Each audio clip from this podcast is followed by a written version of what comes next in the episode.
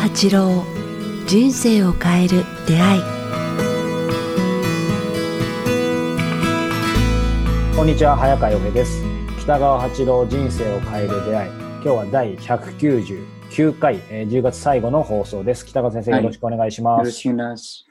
もう10月終わりなんですね。ねあっという間ですね。今年は本当にまあもうコロナっていう言葉は皆さん聞きたくないでしょうけど、でも1月、2月の頭ぐらいまではね、普通でしたけど、うん、先生、なんか年を振り返るには早い早いですけど、この10ヶ月というか、どうでしたあっという間でした？まあ、いつも、いつもそうなんですよね。うん、なんかもう、どんどん年取ると、新幹線どころかもう、なんか、ジェット飛行機に乗ったよりも、最近最近はなんかもう、ロケットとはいうよりも、なんていうんですかね、朝鮮の撃つあれ、あれに乗ってるような、早いですね、なんていうか。ミサイルみたいな感じですか。えー、ミサイルに、ミサイルに乗せられたような感じで。うん、でもなんかこう、早いです。先生にそう、この質問を伺いたかったのは、なんか、これ僕だけの感覚かもしれないですけど、やっぱ今年はちょっと不思議なんですよね。確かに、あの、先生おっしゃったように、もう年を重ねれば重ねるほど当然1年って早いので、そういう意味ではあっという間だなっていう意識があるとともに、うんはい、やっぱりこう非常事態宣言とか自粛もあったので、ある意味こう社会生活、一般の社会生活が当たり前ですけど、例年に比べて皆さんもうね、圧倒的に減ってるじゃないですか。うん、えー、だからそういう意味ではなんだろうな、時は止まってた部分みたいのもちょっとあるので、うん、なんか早かったような時が止まってたような、ちょっと不思議な感じを。いや、まあ、時はゆっくりになったと思うんですけど、過ぎ去ってみれば早いんですよね、なんでも、過去はね。うん、景色が遠くに行ってしまうもんね。うん、そうなん早く感じてしまうけど。なので、こう、その中で最近ちょっと感じるのが、僕もこう、まあ、あの、神奈川にいて緊急事態宣言、あの、4月に出た時に、結構、まあ、私事で恐縮なんですけど、その、家の中で結構インドア派なので、あの、割と大丈夫かなと思ってたんですよ。で、実際2ヶ月ぐらい大丈夫だったんですけど、なんか6月ぐらいになって、ふと、なんかかなりうつうつとしてる自分がいて、あこん絶対こうインドアでステイホームで大丈夫な自分でもこううつうつとしてるってこれ、うん、やっぱ普通じゃないよなと思って、うん、でそこからまあねあの少しずつ外に散歩出たり出かけるので、まあ、今なんとか保ってるところではあるんですけど、まあ、当然こう世界中がそういう中で最近ねニュースとか見ててもやっぱりそのコロナうつなんていう言葉もあったりとか、まあ、コロナと直接関係なくても、うん、まあ、関係ないこともないでしょうけど、あの、ね、アメリカでも、ね、黒人の方がこう、暴動で亡くなって問題になったりとか、つまりこう、最近なんか死をやっぱりね、いつも以上に考える機会があって、うん、この死っていうのは、まあ、僕40迎えたこともあるんですけど、先生、なんだろう、天命なんでしょうか？それともこう、自分で描くシナリオなんでしょうか？というか、なんか死についてこう意外と先生に伺ってなかったなと。あそうですね。本当に、私もあの暇だから ついついあの考えてしまうこと多いのと、はい、まあ、早川さんと同じで、人と喋らないことや接しないことが多くなると、なんかやっぱね、なんか仲間がいないと生きていけないなっていうことをつくづく、うん、感じますね。なんか自分は大丈夫と思ってたんですけど、やっぱり、はいまあ、多くの人と同じやってこそなんか自分があるんやなっていうのが最近思いますね。うんうんうん、だからやっぱメールすることが大きくあ多くなりましたね。で、はい、最初の文字は必ずお元気、コロナで死んでないんだよね。みんなが死んでませんで元気ですとか言って、うん、あの嬉しいって言いましたね。うん、それでだから言うと今、はい、早川さんが言ってくれたように、つくづく感じるのは、私はもう年取ってきたって言いますかね、はい、あっという間70代後半で入ってしまってびっくりしてるんですけども、はい、うん死はこう、他の動物や他の生物にとって、花とか虫見てて、他の生き物たちにとって死はあるのかと思ったら、彼らにはないのではないかなって感じ始めたんですよね。ない。うん。死を意識することがないっていうか、だからということは彼らにとっては死そのものがないわけですよね。そうか、意識してないってことはそうか、そうですね。うん、死ぬのは突然死ぬことだって、犬の人も猫の人も死が嫌でこうあのもがいて死ぬということはありえないんですね。はあ、だから彼らにとっては死というものを考えてないから見てて思うのは、はい、あ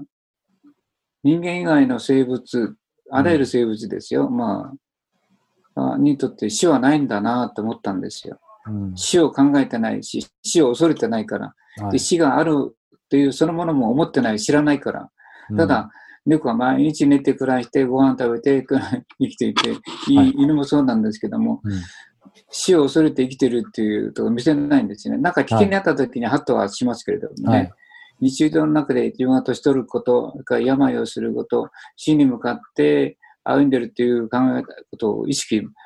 全くしてないと思うんです。はい、花にしても、虫にしても、ハエにしても、蚊にしても、蛇にしても、うん、トンボにしても、蝶々にしても、猫にしても、みんな死について考えてないと思うんですね。うんうん、死を考えてないというよりも死を知らないと思うんですよ。はい、ということは、どうですかね。彼らにとって死はないと同じじゃないですか。うん、その概念すらないってことですもんね。うん。うんうんうん、だから死は存在してないんですよ。ああそういうのは思ったことないですね。確かに。そう、見てたらそう思うんですね。ああ、あの人たちは死はないんだ。うん、でも、人間は死がありますよね。ありますね。で、死はなぜあるのかって考えてるんですね。うん、うん、うん。で、この世界は一回きりなのか、すべて死ねば終わりなのか、そういう人もいっぱいいると思うんですね。すべて終わりよ、死んだ。あとは真っ暗では何もないんだ。うん、したいことをすればいいし、楽しめばいいんだ。っていう意見には僕同調しかねるんですね。しかねる。他の生物と違って、こんなに死を知ってる人間が一回限りっていうことはない。これ何かあるんだって思うんですね。うん。はいうん、じゃあこう、なぜ死はあるのかなっていう、まあ、質問もあるんですけど、事故で死んだり、はい、それから病で死ぬ人もやっぱり、うん、まあ、早川さんが言ったように、それは予定通りのシナリオなのか、うん、寿命なのか、生まれる前にこう、えー、なんかそういう予定表で作ってきたのか、はい、事故にしても、ね、いろんな自殺という形を取ったとしても、うん、えー、なんか、これは災いなのか幸福なのかと、い。ろいろ考えると思うと、うん、一体何なんだろうっていうのがちょっとこう思うんですね。うん、あまり時間、この時間、死について考えると、まあ、果てしなく喋ることができるんですけども、えーはい、で、死について考え始めたときに、うんあの人たち、死の体験といいますかね、こう蘇った人たちって言いますかね。ああ、臨死体験。臨死体験した人と、それから体外自発した人に出会うようになってきたんですね。はい。ただ、そしたらね、やっぱある一筋のあれは意味が見えてきたんですね。はい、まあ、そのことについて今度は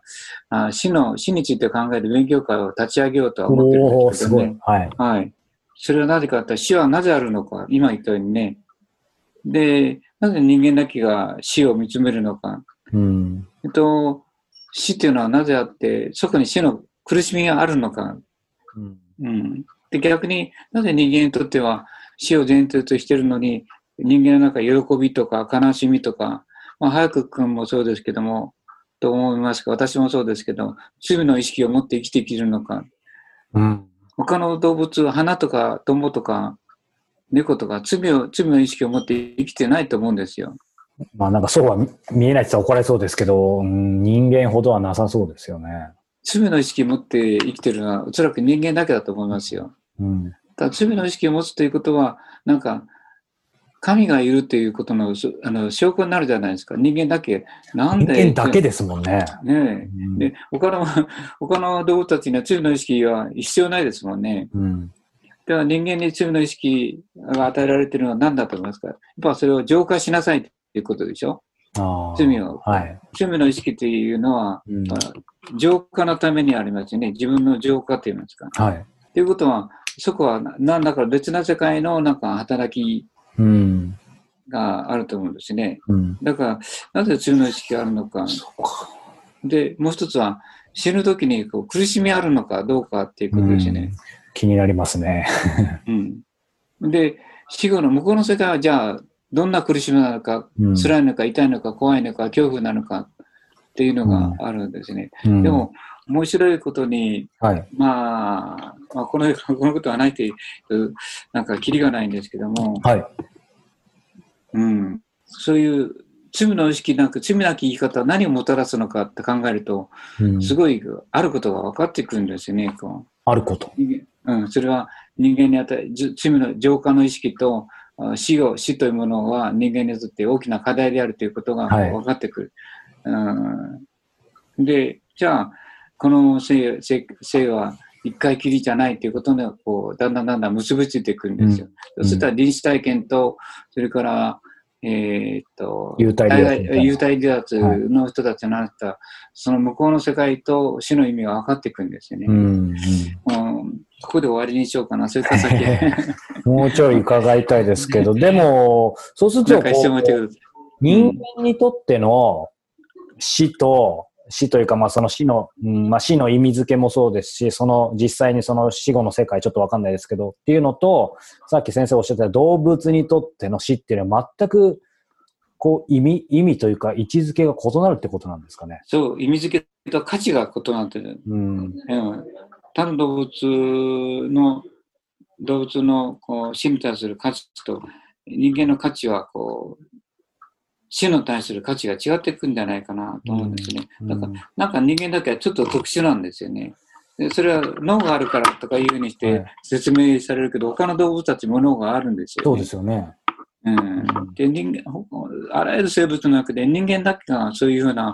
あこう死に対する恐怖で、死の意味から、えっ、ー、と、すべてその、なんて言いますか、恐れというものをこう抱いてるっていう、はい、なんかずっとこう脈々、アリストテレス以来ずっと続いてるんですよね、うん、哲学としてね。うん、うん、だからそこには僕ある意味を見つけて、見つけあるんではないかということをみんなと探りたいと思うんですね。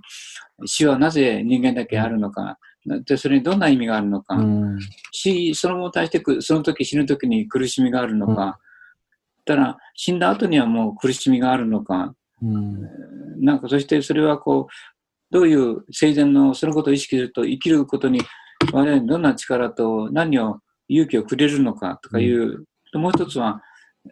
今の生きてる間の間に通じる法則と死後の法則があるとしたら、はい、それはこう共通性があるのかとかね。すごい哲学的ですね。そ